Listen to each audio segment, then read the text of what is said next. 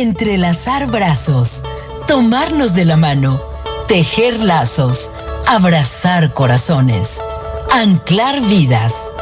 Enrédate y generemos el cambio.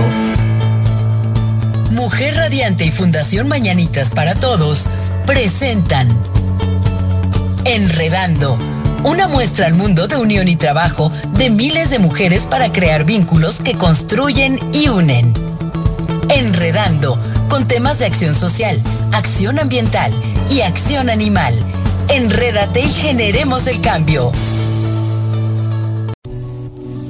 Buenos días, querida comunidad radiante. Bienvenidas a otro programa más de Enredando por Fundación Mañanitas y soy Mujer Radiante. Yo soy Vanessa Casillas y me encanta que nos acompañen esta mañana.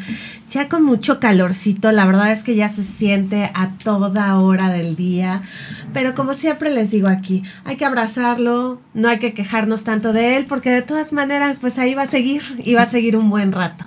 Así es que aprovechémoslo, hagamos cosas, cuidémonos mucho la piel, ya saben, bloqueadorcito, todo lo que se tiene que poner, porque si el sol está muy, muy fuerte. Y me encanta que el día de hoy, pues sí esté conmigo mi querida Aimi. ¿Cómo estás? Buenos días.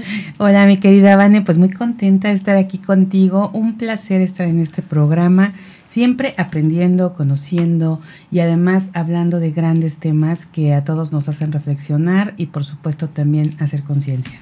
Por supuesto, y la verdad es que hoy tenemos una invitada que eso va a hacer, ¿no? Va a crear en nosotros conciencia y nos va a explicar de muchas, muchas cosas que, que, ellos hacen desde su fundación. Pero sí te quiero, te quiero contar, ya sabes, el asunto parroquial, ¿no? Ya sabes, porque tenemos próximamente eh, una subasta, que de hecho hoy hay una conferencia para, para anunciar esta subasta, el viernes 23 de junio en Casanueva para eh, a favor de bosques de agua. Ves que tuvimos aquí a Beatriz Padilla. Sí, por supuesto. Entonces, ella la está, bueno, toda Fumba lo están promocionando junto con Flora y todas estas personas pues que defienden al bosque de agua que no son pocas y vamos a tener una gran subasta de arte, así es que los invitamos a que vayan y que apoyen. Sí, por favor, tenemos que estar porque tanto que hemos platicado de estos temas y ahora que se va a hacer algo a favor de bosques de agua, es increíble porque yo no tenía idea, no sé ustedes, pero yo no sabía lo que eran los bosques de agua, qué era, a qué se referían. Y la verdad es que aquí en este programa se me abrió así como el panorama y, y me di cuenta de lo que, de lo que significa para todos nosotros y bueno, hay que apoyar. Y si se va a hacer esto, hay que estar ahí. Ah, claro, definitivo. por supuesto. La verdad es que lo encuentran todos los, toda la promoción y el catálogo de arte ya está en la página de la fundación y también en la página de Fumba y en otros medios ya lo van a ver por ahí. Si no lo encuentran, pues también por acá mándenos un mensajito y por acá se lo podemos mandar. También agradecer que ya hicimos sold out con nuestra cena maridaje Ay, de este viernes. bueno.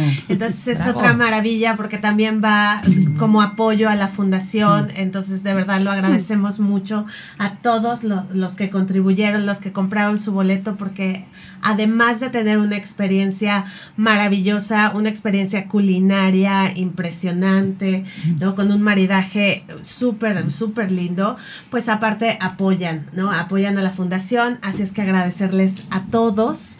Y por ahí también voy a adelantarme, ya lo diré más adelante, pero el 27 de julio también tenemos un desayuno con causa a favor de Fundación Tonatiu Gómez, Ay. ¿no? que es una maravilla, Sí, este sí, bailarín este de ballet que ya es reconocido a nivel nacional e internacional, porque también hay que apoyar esa parte del arte, ¿no? Aquí también hemos tenido a- invitados, querida Amy, y qué importante también apoyar esa parte.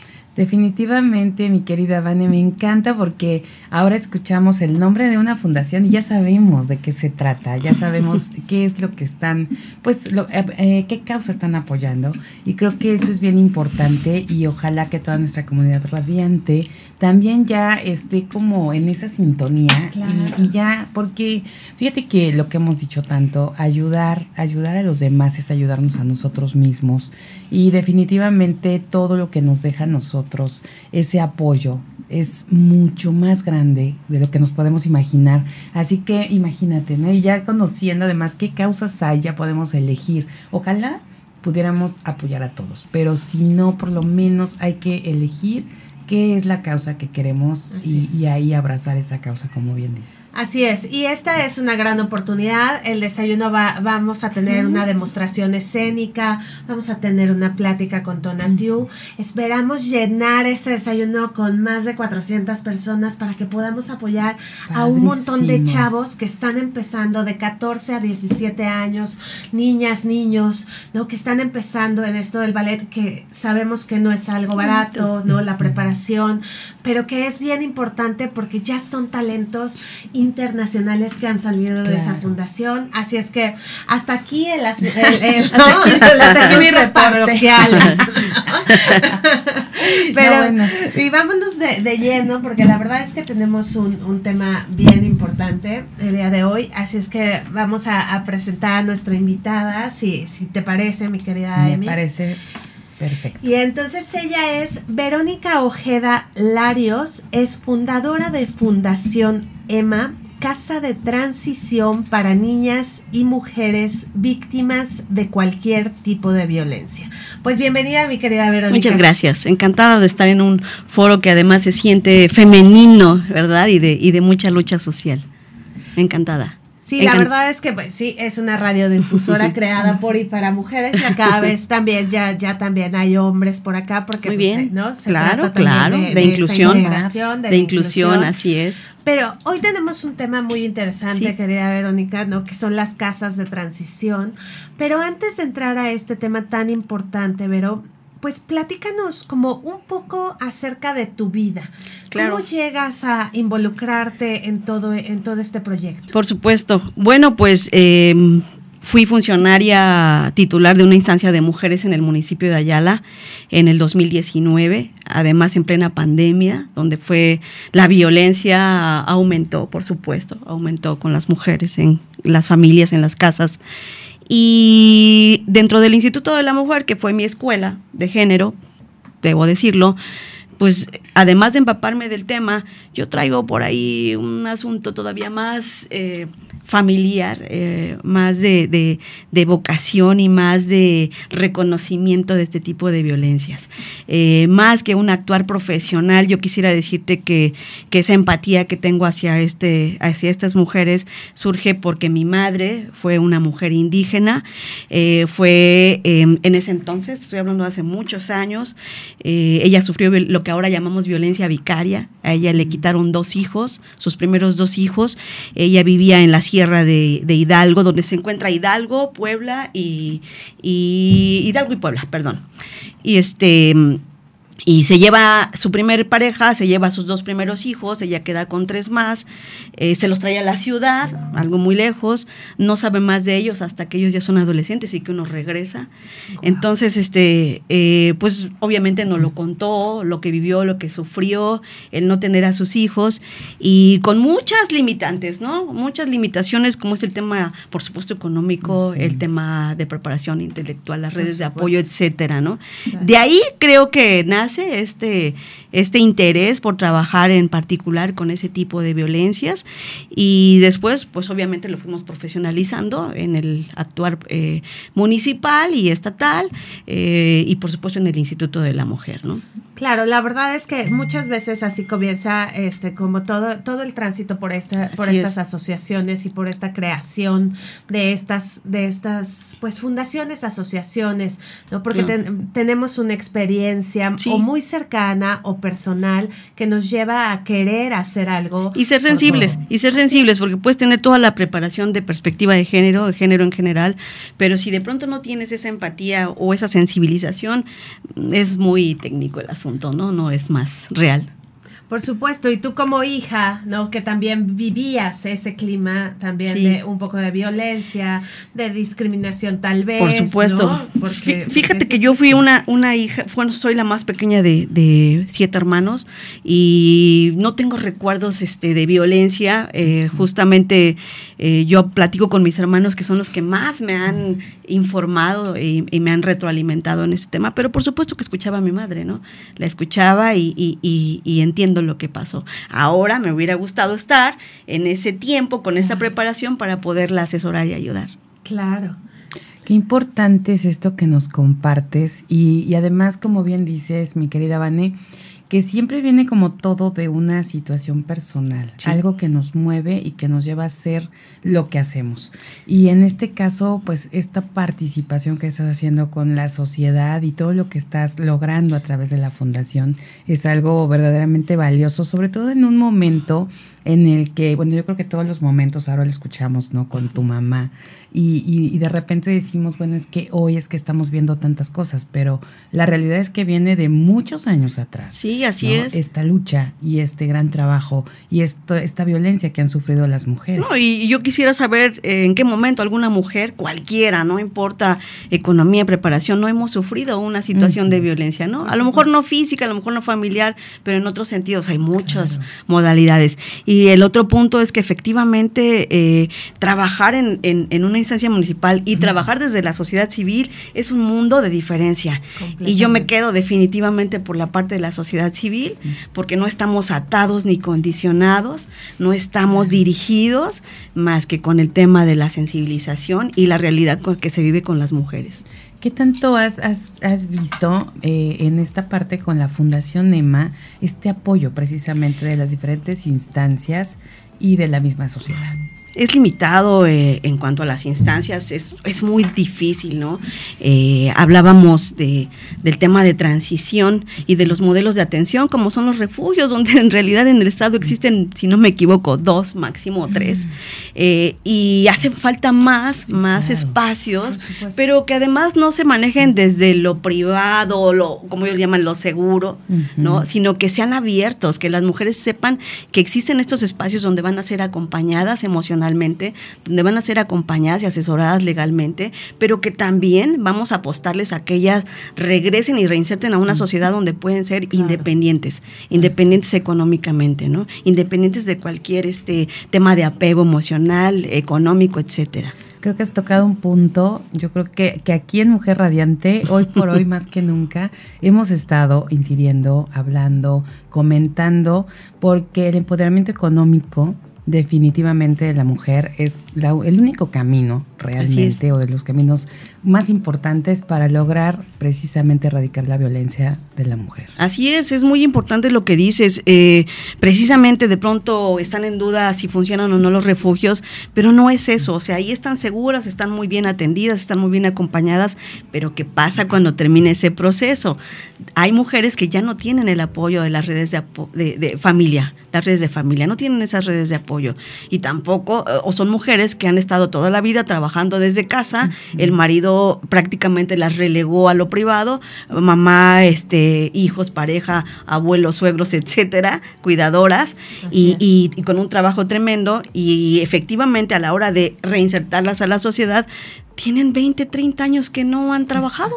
Oye, pero y ahorita nos vas a seguir contando de esto porque nos vamos a ir a una breve pausa y sobre todo qué es una casa de transición, ¿no? En qué en qué también se diferencia con un refugio, sí, por supuesto. etcétera. Pero vamos a ir a una breve pausa y seguimos aquí por www.soymujerradiante.com.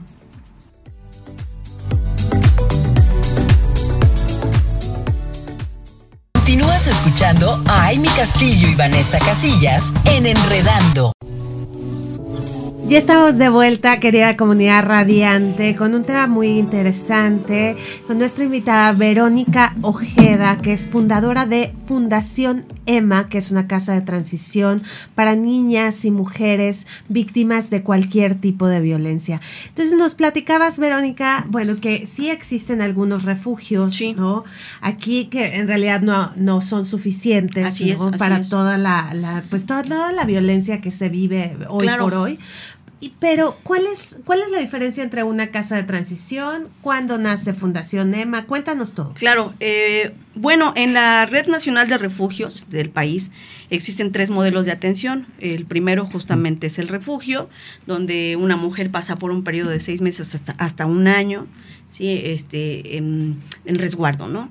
es un lugar muy seguro y se tiene que cumplir un protocolo demasiado, demasiado em, especial y estricto, porque definitivamente son pocos, no hay tanto espacio, no hay tanto recurso no se pueden atender tantas mujeres, entonces las seleccionan mediante un protocolo eh, que realmente las chicas estén eh, teniendo algún tema de inseguridad muy fuerte, que estén amenazadas de muerte, algo así, es como entran a un refugio.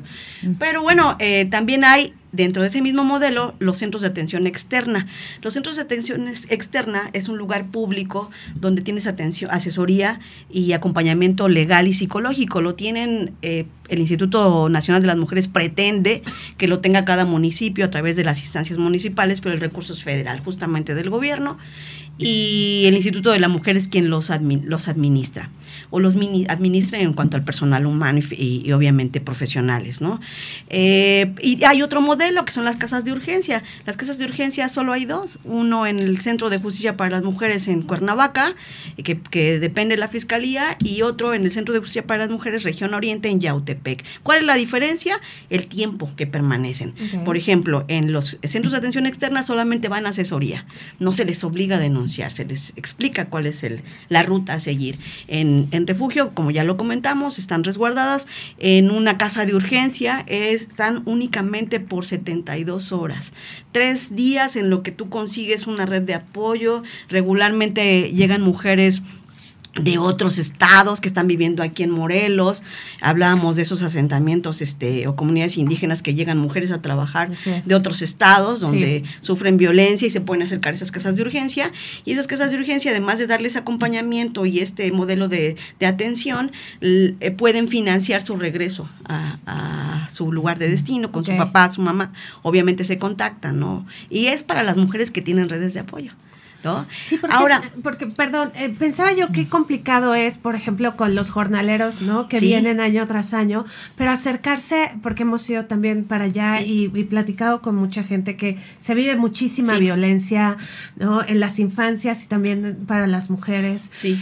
Eh, pero imagínate cómo llegan estas personas a estas casas de urgencia, porque es es casi no imposible. Claro, eh, y en, en, todos los sentidos, ¿eh? o sea, desde económicamente hablando, porque las mujeres dejan sus hogares y a veces salen nada más con la moda que traen y sacan a los niños con lo que traen puesto en ese momento, ¿no? Entonces es muy importante este tipo de modelos que tengan las opciones. ¿Por qué? Porque nos saturamos los refugios, eh, tienen redes de apoyo. Muchas mujeres lo que quieren es únicamente regresar a, su lugar de procedencia, con su familia, donde se sienten acogidas, protegidas. Entonces, en ese sentido, pues hay un mecanismo en las casas de urgencia donde puedes alimentarlos, pues si hay algún tema de salud los puedes atender y regresarlos a regresarlas a sus casas, ¿no? Con sus pequeñitos, hacer una denuncia por el tema del traslado de menores, etcétera, y continuar su vida, ¿no? Ese es un, un tema. Y ahora vienen las casas de transición. Ya pasaron las mujeres por el modelo de refugio, pero ¿y ahora? Ya terminó mi proceso, mi plazo, ya estoy eh, con estima, ya estoy empoderada, ya estoy un poco contenida emocionalmente porque no sanada, esto, Es, esto es un tema largo que hay que darle continuidad incluso fuera.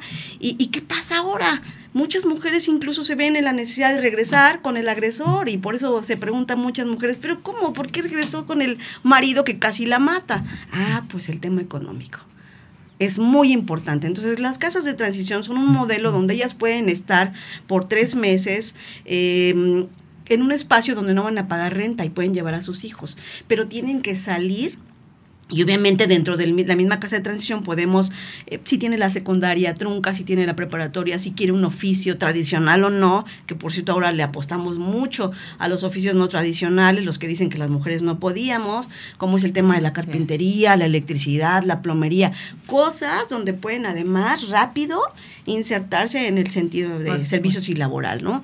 Y eh, con la preocupación o la despreocupación que no tienen que pagar una renta o a dónde se van a ir. Entonces se quedan ahí por un lapso de tiempo, pero ya salen a trabajar y regresan y, van viendo poco, gradualmente, ¿no? Obviamente no de un día para otro, gradualmente van proviendo sus propios alimentos y ahorrando, porque una de las condiciones es que tengan una cuenta, que abran una cuenta cuando ya tienen un empleo, para que vayan ahorrando y puedan independizarse ya con un empleo. Esto en Estados Unidos o en otros países se llama el famoso eh, techo seguro, claro. así les llaman, en, otros países hay una cultura hermosa, impresionante para justamente apostarle al empoderamiento económico y la autonomía de las mujeres, que si bien ustedes lo decían, eso es correcto. Ahí está el detalle, ¿no? Y lo otro es sensibilizar que existen estas violencias y muchas veces se viven, bueno, no, en general se viven en casa y no lo dicen las mujeres, lo sufren por años, ¿no? Eh, yo tuve una usuaria que no voy a decir su nombre, pero es un ejemplo de, de, empoderamiento en todos los sentidos, porque 21 años que el marido le decía, tú no puedes ser una inútil, si te vas no vas a vivir ni vas a tener para comer, porque además no tienes ni la primaria. Y efectivamente, cuando acabó el matrimonio se cortó las venas, gracias a Dios este, pudimos rescatarla en el sentido de salud a, buen, en buen momento, pasó su proceso de empoderamiento, pasó su proceso de, transición. Y hoy por hoy es una chica feliz, feliz, este, eh, anímicamente. Yo, siempre lo he dicho, o sea, es el, la violencia es todo un proceso. Sí, o sea, Como, como, sí, eh, como se vive en familia, es un proceso psicológico que después se convierte en algo económico, no vas perdiendo autoestima, vas perdiendo muchas, muchas herramientas vitales para sobrevivir. Claro. Entonces, hay un momento en que no te puedes salir de ahí. O sea, de alguna u otra forma te sientes inmovilizada y ya no puedes. Son muchos factores, incluso la educación y la cultura. Nuestros padres, por ejemplo, ellos eh, estuvieron en otra cultura, otro tipo de educación, de formación, y evidentemente crecemos pensando que eso es normal, ¿no? Que dentro de la familia es normal, que no pasa nada, con mamá no pasó nada, hoy por hoy tiene un matrimonio precioso y, y, con todo lo que tuvo que soportar, ¿no? Entonces justo vine y acepté la invitación de ustedes porque necesitamos de este tipo de foros y espacios para visibilizar las violencias, o sea, que las mujeres sepan que cuentan con espacios donde pueden ser acompañadas y que a lo mejor no van porque no tienen para pagar un abogado, por ejemplo, de entrada.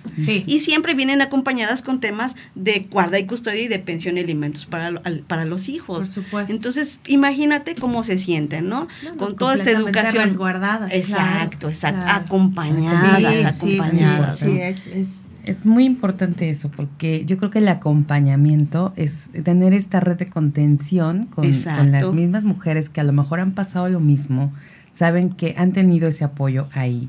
Yo creo que eso les da esa tranquilidad de, de, asistir. Y además platicabas de estos protocolos que para los refugios y para otras cosas son a veces tan, tan no quiero decirlo, pero sí es muy difícil, ¿no? Que les puedan brindar la mano. Y nos pasa con muchas cosas que de verdad no, no entiendo. Cómo, cómo es que hay tanta burocracia, ¿no? Tantos protocolos, tantas cosas que hay que, para que de verdad, de verdad pongan atención, hasta con una denuncia. Sí. ¿No? O sea, no, no lo toman en cuenta si no estás realmente morada, medio muerta y que entonces sí. Y yo creo que esos modelos de transición o de atención deben, deben de existir. Yo invito, porque por ahí platicando contigo me decías que estos temas de violencia, hay muchas asociaciones perfecto que lo que lo tomen. El tema de la defensa de los derechos humanos de las mujeres de, el tema del acompañamiento en las violencias perfecto. Pero qué creen necesitamos todavía más espacios como estos porque si yo tengo una chica en Ayala que voy a resguardar no la puedo tener en Ayala porque el agresor y la familia viven en el municipio. Entonces, si hacemos una red preciosa, pues la mando a Miacatlán, la mando a Tepoztlán, la mando a Cuernavaca y yo recibo las de otros municipios para que ellas estén anímicamente tranquilas y no estén con ese estrés pensando que en la noche va a llegar el agresor que van a dar con ella, porque también es un tema muy delicado que no sanan tan rápido.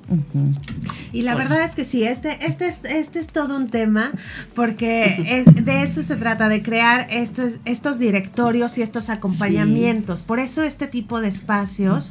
Y la verdad es que ya no, también traes un tema bien importante que lo hablábamos por teléfono, Vero, de, de, las comunidades indígenas, ¿no? Pero nos vamos a ir otra vez a una breve pausa. Ya saben que aquí seguimos con este tema tan interesante. Nos gustaría seguir, seguir y seguir.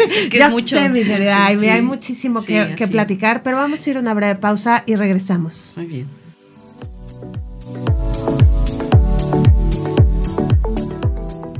Continúas escuchando a Amy Castillo y Vanessa Casillas en Enredando estamos de vuelta, querida comunidad radiante.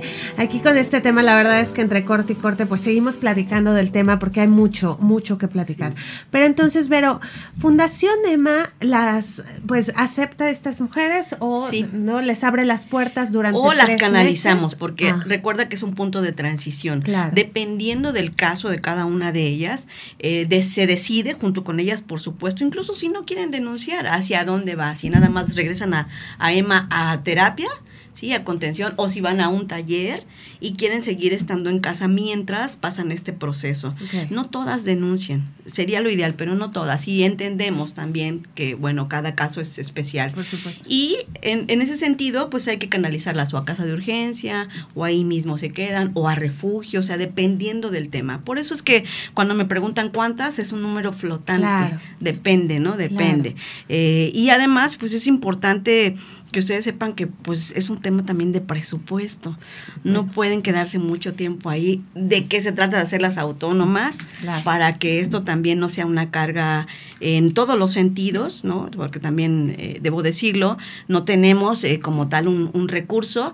Y, y, si me preguntas cómo le hacemos, pues bueno, las maestras eh, que toman, las jóvenes que toman talleres después se vuelven maestras. O sea, ellas abren otro taller, cobran un poco una cuota simbólica y se van haciendo de un dinerito y gracias a algunos mecanismos como lo tiene el ICADMOR, pues logramos hacerles un examen ROCO, que es muy económico, y ya tienen hasta su documento. Muy bien. Para poderlas eh, insertar. La primera etapa es las pongo a dar clases ahí mismo, que ellas recuperen un poquito de dinero, que tengan más estima Por supuesto. Y, seguridad para después ellas puedan dar clases fuera. Y ellas también llegan con sus hijos a estas casas de transición. Algunas. Sí. En, en, casa de transición siempre debe de haber una cajita pequeñita, y siempre se los digo al equipo con el que trabajo, eh, una caja pequeña, cobramos 20 pesos las terapias, 50 pesos máximo y a veces nada. Claro. Pero esos, esos piquitos se van quedando para que en caso de que vengan con algún pequeñito, proveerles de lo necesario. En, en Fundación EMA siempre recibimos zapatitos, siempre recibimos ropita, siempre recibimos champú, siempre recibimos papel de baño, porque es algo que se ocupa siempre. Así es. Es algo que se Mientras llegamos al, tema de que pudiera en un futuro a lo mejor o no vincularse a algún programa de, de gobierno, ¿no? Hay muchos programas como Fondo Semillas, regresando al tema de, de, las niñas indígenas. Eso es un tema muy importante, si me permites este, tomarlo, eh, porque las niñas de, hablábamos de que en Morelos existen muchas comunidades, en todos los municipios debe haber comunidades de migrantes, de, de mujeres o familias enteras que vienen de otros estados, porque obviamente nuestra actividad comercial o, productiva, pues es el campo. Así Entonces llegan a, a cosechar a sembrar y se quedan a veces en galeras o a veces en casas particulares. Y bueno, eh, las niñas a los 10, 8, 9, 10, 11 años están trabajando en el campo cuando debieran estar. También los niños, ¿eh? Sí, sí, sí. No es un tema sexista, este, cuando debieran estar en la escuela. Justamente el 30 de julio, que es, que es el Día Mundial contra la Trata, eh, hablar de trata no nada más es el tema sexual, sino también el tema de trabajo forzado y de matrimonio forzado, que ese es otro asunto muy delicado y que lo vivimos en el Estado qué bello que ahora se hayan incorporado tres municipios este, originarios, eh, que ahora ya sean reconocidos y, y, apoyados económicamente, pero también tenemos que trabajar con el tema de las de lo que ellos llaman usos, y, costumbres, ¿no? Ya sé. Usos y costumbres que aquí en Morelos es un delito. Sí. Si en Guerrero, en Oaxaca, en Puebla, una niñita se casa a los 10, 12 años y se permite, perdonen, pero aquí en Morelos es un delito, ¿no? Es un delito y no puede seguir así. Tampoco pueden estar trabajando, las niñas deben estar estar en las escuelas, porque entonces entramos al mismo círculo. Desde ahí, desde la casa se gesta el tema de las violencias. Esto es una violencia, por supuesto. Por supuesto. Y qué, qué importante tema, ¿no? Y hay que poner, sí, hay que poner el punto, la verdad. Por supuesto. Porque, porque pasamos, o sea, lo sabemos. Sabemos que existe una gran comunidad de migrantes en todos lados, en todos los estados. En todo el país, así es. En todo el país. Pero, pero qué importante decirle a la gente, ya basta de estas costumbres, ¿no? Y lo claro. entrecomillo porque, porque es eso, es es que él me acompaña porque él tiene que trabajar como toda la familia, porque no tenemos el recurso, porque en, nuestra comunidad se usa que se pueda casar con, con, el que tiene la tierra y entonces mantenga la casa. Entonces todo esto hay que visibilizarlo, hay que decirle a la gente, existe. O sea, no es una leyenda urbana, ¿no? y hay que poner de verdad un alto ya. Y mira, yo no sabía que en Morelos estaba penalizado. Sí, así es. Así es, está penalizado. Sin embargo, pues, digo, son bienvenidas, ¿no? Productivamente son bienvenidas. Pero tenemos un factor muy importante ahí, la lengua. La lengua. Claro. Sí, yo eh, quiero que sepas que en fiscalía, por ejemplo, si alguna niña o alguna mujer va a poner una denuncia, no tienen traductores de pronto. Pues sí. En, una, en un centro de salud, si una pequeñita fue abusada sexualmente, no lo puede expresar como es porque no tienen traductores. Esa es una limitante muy, muy, muy dura, muy dura para el acceso a justicia, para el acceso a salud, para el acceso a educación. educación, claro. ¿Y qué tanto, qué podemos hacer, Vero? Porque de verdad es que todo esto suena híjole, a, a, una, a una situación tan difícil de llegar a, a combatir 100%. Sí, por supuesto. Porque pues son muchas cosas las que están ahí alrededor de todos estos temas. Sí, y culturas arraigadas por años, ¿no? que si bien este, son bienvenidas todas estas familias, por supuesto, porque además generan eh, movimiento y producción a nuestro estado. Claro. Así es. Pero yo creo que lo tenemos que poner en la mesa y lo que tú acabas de decir es la clave, visibilizarlo. Ya lo tengo, pero ahora qué está pasando y qué voy a hacer, ¿no? Obviamente esto tendría que ser un trabajo coordinado porque si desde la sociedad civil lo estamos viendo y, podemos actuar a nuestros alcances, bueno, pues que también se suba el gobierno, que se suban las instancias, las instituciones. eso se trata. Ahí está yo creo que también el apoyo económico que se necesita porque aunque no lo queramos ver y no por pensar solo en la parte material, no materialista, ¿no? Pero creo que el dinero nos puede ayudar a realmente lograr hacer más programas, más, más incidir en otras cosas, llegar a, más. Y creo que ahí es donde podemos, yo creo que sensibilizar. La parte que el gobierno entre como en el tema simplemente con los refugios que, hay, que solo hay dos, ¿no? Y seguramente hay recursos para estas comunidades, seguramente. El problema es como en muchos, muchos programas sociales que no están filtrados. A ver, ya te di este recurso y es específicamente para que tengas educación, no es para que le compartas al papá o a la mamá y podamos comprar la comida. Yo sé que también es necesario, pero está... Eh, digo, perdón el ejemplo, pero hay jóvenes que ocupan, jóvenes construyendo el futuro y no están trabajando, ¿no? Así es. Están haciendo otras actividades y la intención del programa es noble. Se trata de que ellos tengan experiencia, de que puedan acceder a un empleo. Exacto. es lo mismo con los programas en las comunidades indígenas. Seguramente hay, pero ¿de qué sirve que les manden computadoras, por ejemplo, a una comunidad donde no, hablan todavía? Luz. Exacto, o internet. Claro. Sí, sí, sí. Empezando, como dices, por el tema de, de, la lengua. Así es, así es, así es. Eso qué, qué importante y qué, qué terrible que no lo vean, ¿no? Toda, toda la parte del servicio público de o sea, tenemos que tener esto, esto, esto, estas instancias para garantizar sus derechos humanos. Exacto, exacto. O sea, ¿no? Es empezar por ahí, como tú lo comentabas, la burocracia y todo, pero es esto, es esto. Estamos hablando de niñas, estamos hablando de niños. o sea, que no tengamos lo elemental. Claro. Y es que aquí yo creo que hay una parte, digo, ahorita que te, te estoy escuchando lo que estás diciendo y es lo que estamos hablando, pero creo que también hay una parte que debemos de, de, estar, actualizarnos, abrirnos, porque a lo mejor esta parte del de choque de cultura, ¿no? De cómo les vamos a, decir que ya no, ya no hablen, bueno, no es que no hablen su no, lengua. No, no, al contrario. sí que la, hay que, hay que seguirla fomentando porque se tiene que rescatar.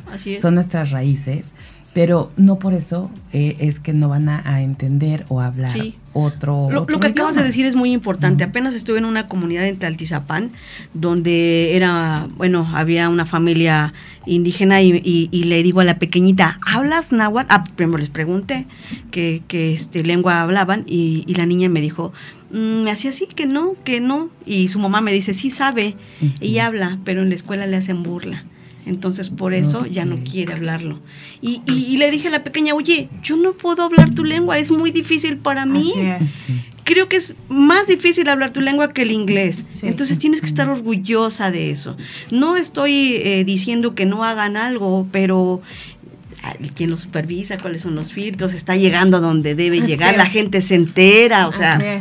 Sí, es que es eso. Como no sabemos que todo este proceso que hay detrás, pues entonces no lo vemos No, no lo vemos, lo dejamos a un lado. Porque vivimos en privilegios, ¿no? Es. Sí, 100%. Sí, sí. Somos privilegiadas y no está mal, pero ¿qué pasa con las otras?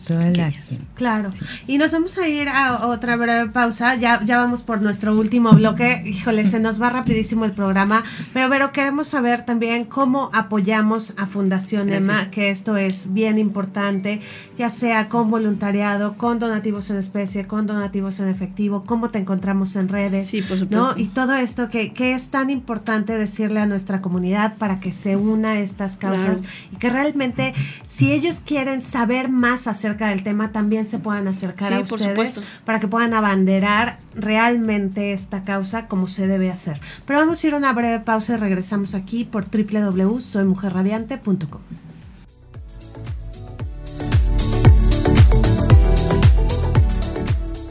Continúas escuchando a Amy Castillo y Vanessa Casillas en Enredando. Ya estamos de regreso, querida comunidad radiante, a nuestro último bloque, que estamos hablando de un tema bien interesante, Vero, que nos decías, ¿no? Cuéntanos un poco de, este tema tan importante, es que ahorita en el corte, o sea, sí que comentamos como varias cosas que... Es que es muy extenso este tema, muy, muy, extenso. Muy, muy, pero, pero cuéntanos, ¿cómo, ¿cómo hacemos ahorita? También ustedes, supongo que en estas pláticas, charlas y demás con las mujeres, les enseñan también a las jóvenes, ¿no? ¿Cómo, cómo reconocer un, círculo de violencia primario? Sí, claro. Y uno de los temas más eh, precisos son las redes. Las redes son hermosas, es una tecnología preciosa, pero aguas, porque también son eh, vulnerables, o sea, es decir, ponen en una posición vulnerable a las jovencitas. El tema de la trata, el tema del acoso, el tema de la violencia digital, consiste justamente en esto. Entonces, ¿qué tenemos que hacer? Visibilizarlas, hablar con las jovencitas y también con los chicos. Sí. Porque, ok, estamos hablando de la defensa de los derechos de las mujeres, etcétera, y de pronto los hombres se enojan y dicen, ¿cómo? Y nosotros también hemos pasado por procesos violentos. Y es cierto, entonces hay que trabajar con las nuevas masculinidades, como decías tú, y hay que trabajar con sensibilizarlos, ¿no? Bueno, ok, ya viví en un, en un hogar violento, pero ¿qué pasó? Y, y deconstruirlos, hay que apostarle a la deconstrucción del ser humano. Por supuesto. Oye, mi, Vero, y habíamos platicado eh, ahorita en el corte de justo todo lo que está, estamos diciendo que, que nos hace falta y lo que las mujeres, eh, todo el camino que tenemos que, que nos falta por hacer. Pero ¿qué pasa con los hombres?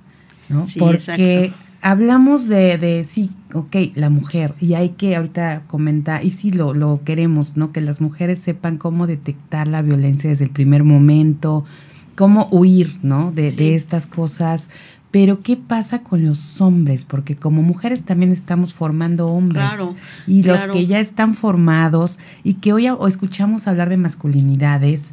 Y, y, qué es, ¿no? ¿Qué es hablar de esto? que yo de pronto hablo mucho de que la violencia es un tema de salud pública en hombres y mujeres y me dicen, ay, qué exagerada. No, no. Pero creo que el tema del control de ira en los chicos es un tema, eh, tú sabes, a las mujeres nos enseñan a contener, a platicar, a, ¿no? a sacar, a liberar, y a los hombres no.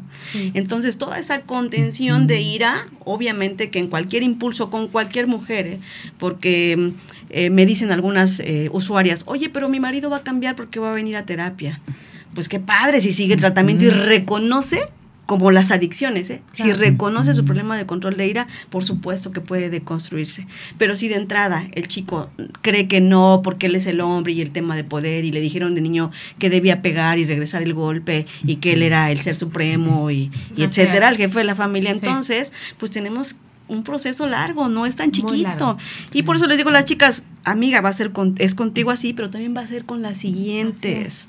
Entonces no estamos eh, resolviendo el problema del todo, porque ok, ya salvé, le salvé la vida a una mujer, perfecto, pero ¿qué pasa con los chicos? Ese chico va a seguir agrediendo. Así es. Entonces, es una invitación también para que los hombres reconozcan que, que, que es válido que es normal que puedan tener algún tema de control de ira porque así estuvo así estuvo educado formado y que y que hay solución y que hay exacto, exacto exacto sí cambiar esos, eh, e-, patrones patrones, exactamente y que a veces no cómo ¿no? Porque eso va Sí. a quitarme la virilidad Sí, o entonces exacto. cambiar como ese chip. Exacto. O voy a ¿no? perder a mi mujer si no la controlo, Exacto. etcétera, ¿no?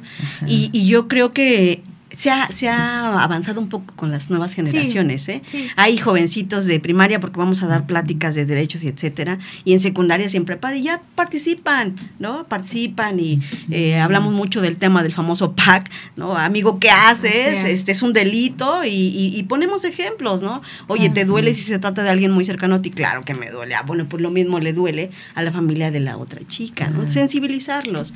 Y responden muy bien, pero hay que hacerlo siempre. Constantemente. Siempre, siempre. sí, Así, así, es. es. Oye, Vero, y, y cuéntanos, ¿cómo apoyamos a Fundación Emma? Nuestros usuarios, ¿cómo, cómo, cómo podemos apoyarte? Pues eh, sinceramente a mí me gustaría que hiciéramos cada vez más red, más red de, de voluntariado, por supuesto, en estos temas, que hiciéramos mesas de trabajo y que hiciéramos extensivo este, este en ese sentido. Eh, obviamente nos hace falta de todo, pero no quisiera hablar de temas económicos, sino más bien de sensibilización, de hacer redes de realmente apoyo, qué puedo hacer si te envío una chica, dónde la canalizas, que yo tenga la certeza de que te la estoy pasando porque tú vas a protegerla y vas a continuar con el camino, ¿no? Con el ciclo. A mí me gustaría que nos apoyáramos en ese sentido. Reitero, nos hace falta de todo, como cualquier asociación, como cualquier refugio.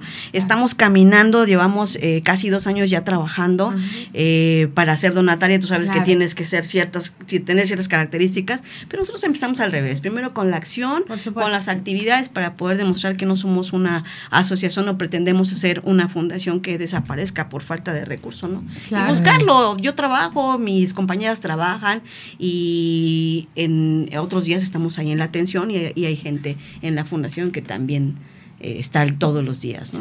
Oye, mi querida Vero, eh, a lo mejor esto, no, pero sí creo que es parte de, Sí. pero me, me llamó la atención. eh, vi en tus redes que te refieres más a las mujeres madres. ¿no? Sí. Eh, esto es, eh, pues, está enfocado específicamente a las mujeres que sufren estas violencias, que ya son mamás, o también las mujeres. No, no, no, por supuesto, atendemos niñas, niñas que, que te comentan a la hora de la terapia, a la hora de la contención, que te comentan que la mamá o el papá este, los está abusando, el papá de sangre, el papá biológico, Sí. ¿no? Este, o que la mamá las está lastimando. Entonces, no, no, no, definitivamente no es un tema, es un tema eh, de mujeres, efectivamente, pero en todos los sentidos, ¿no? Niña, En adolescente, todas. adulta, adulta mayor, ¿eh? Porque Claro. ese es Sí, otro tema. sí, sí, Las sí, adultas sí. mayores también sufren de violencia y de a veces de la familia. Así es. Sí, mucho. es. Yo creo que mucho va de parte de la familia. ¿Y qué edad es la, la que el rango más eh, Bu- Bueno, que ah, acude? nosotros aceptamos pequeñitas a partir de los 7, 8 añitos. Este bajo algunas excepciones que sea un tema ahí muy delicado pero eh, tratamos de que las niñas ya tengan una edad así para poder tener eh, tratamiento psicológico adecuado. ¿Y, cu- ¿Y cuál es la edad de la que más llegan? ¿Jóvenes, Ah, niñas? No, nos llegan más eh, mujeres entre 40, Así. 35, O sea, igual 50 que ya pasaron Sí, mucho tiempo de su exacto, vida. Exacto. Pero o sea, e- es eso lo que, lo que a mí me gusta de, de- de la actualidad, que ya estamos reconociendo estos procesos Exacto. y ya estamos dispuestas a hablar de eso. Sí. ¿no? Entonces, eso es maravilloso, porque es un proceso bien largo aceptarlo y decir, yo sufrí de violencia, ¿no? Y que, y que ya a, esta, a estas edades podamos decirlo y podamos a- abrir y decir, ya tengo las herramientas. Y hablarlo ¿no? sin pena, sin Sin- vergüenza. ¿Saben sí. qué? Eh, Yo lo viví y soy Claro. magistrada y, y aquí estoy porque quiero hacer una red de apoyo, ¿no? Porque sabemos que podemos eso, podemos Así es. apoyar al otro, que nuestro Así ejemplo es. siempre puede dar pie Por supuesto. a ayudar a otra Y persona. que no tiene que ver nivel socioeconómico, No, no, ni no, no, profesión. Nosotros tenemos nada. algunas terapias en, en grupo y funciona tal como en las en los lugares de donde tratan adicciones. La tribuna claro. es preciosa porque liberas emociones y las que no lo han liberado se ven reconocidas. Tú decías cómo podemos apoyar a Fundación Emma haciendo visible esto que estamos hablando. que todo mundo lo sigamos diciendo para que no se vuelva a cerrar y cada vez más mujeres puedan reconocer cualquier tipo de violencia. Sí, este tema tiene que seguir y tiene que seguir en las mesas. Y también si por ahí tienen en diferentes municipios, oye, yo puedo ofrecer mi casa, yo puedo, Exacto. o sea, comuníquense con Vero, comuníquense con Fundación Emma, que la encuentran en redes, así como Fundación Emma, en Instagram y en Facebook, ¿cierto? Sí, así es. ¿No? Ellos están ubicados en Ayala, pero cualquier cosa por ahí. Yo quiero decirte por qué estamos en Ayala. Dime, dime. Rapidísimo, porque es un lugar eh, y como muchos municipios, eh, frontera. Ahí está el paso de las gentes de Guerrero, de Oaxaca, de Puebla, y entonces ahí está más centradito el tema, como otros municipios, ¿no? Sí, como otros municipios. Pues sigamos apoyando. Qué importante. y, a esto de, de, hacer esta red de diferentes municipios, yo creo que hay que hay que poner ahí las pilas, hay que apostarle porque creo que sí vale mucho la pena. Sí, por supuesto. Muchísimo. Y agradecerte, Vero. Pues gracias a ustedes, gracias a ustedes por el espacio. De verdad que hayas estado hoy con nosotros, que nos traigas estos temas, que de verdad que hay que hay que seguirlos hablando una, una y otra vez hasta que pues lo, lo, normalicemos porque es algo que, no pero que no se normalice en el sentido de que ay es tan normal que todas suframos no, violencia.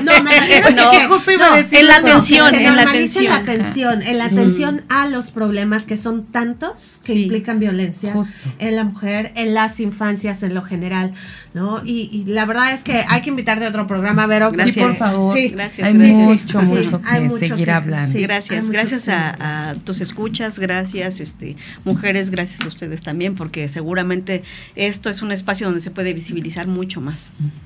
Sí, aquí hacerlo llegar a todos lados, a todas, bueno, con, con la tecnología rompemos fronteras y podemos llegar cada vez a más lugares.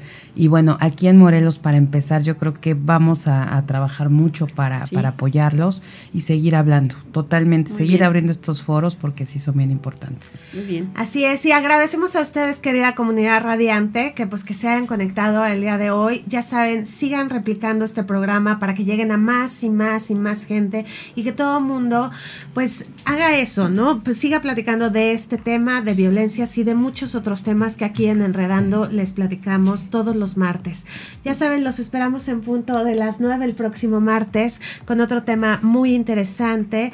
Agradezco a Cabina y a todos aquí en Soy Mujer Radiante. Gracias, mi querida Amy, por estar el día de hoy conmigo.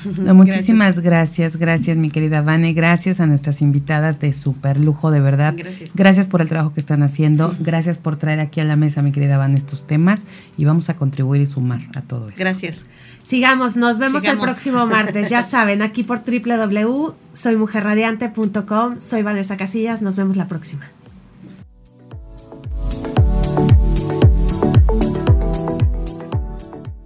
Mujer Radiante y Fundación Mañanitas para Todos presentaron Enredando el programa que muestra al mundo el trabajo de miles de mujeres que se unen y crean un mejor mundo con temas de acción social, acción ambiental y acción animal.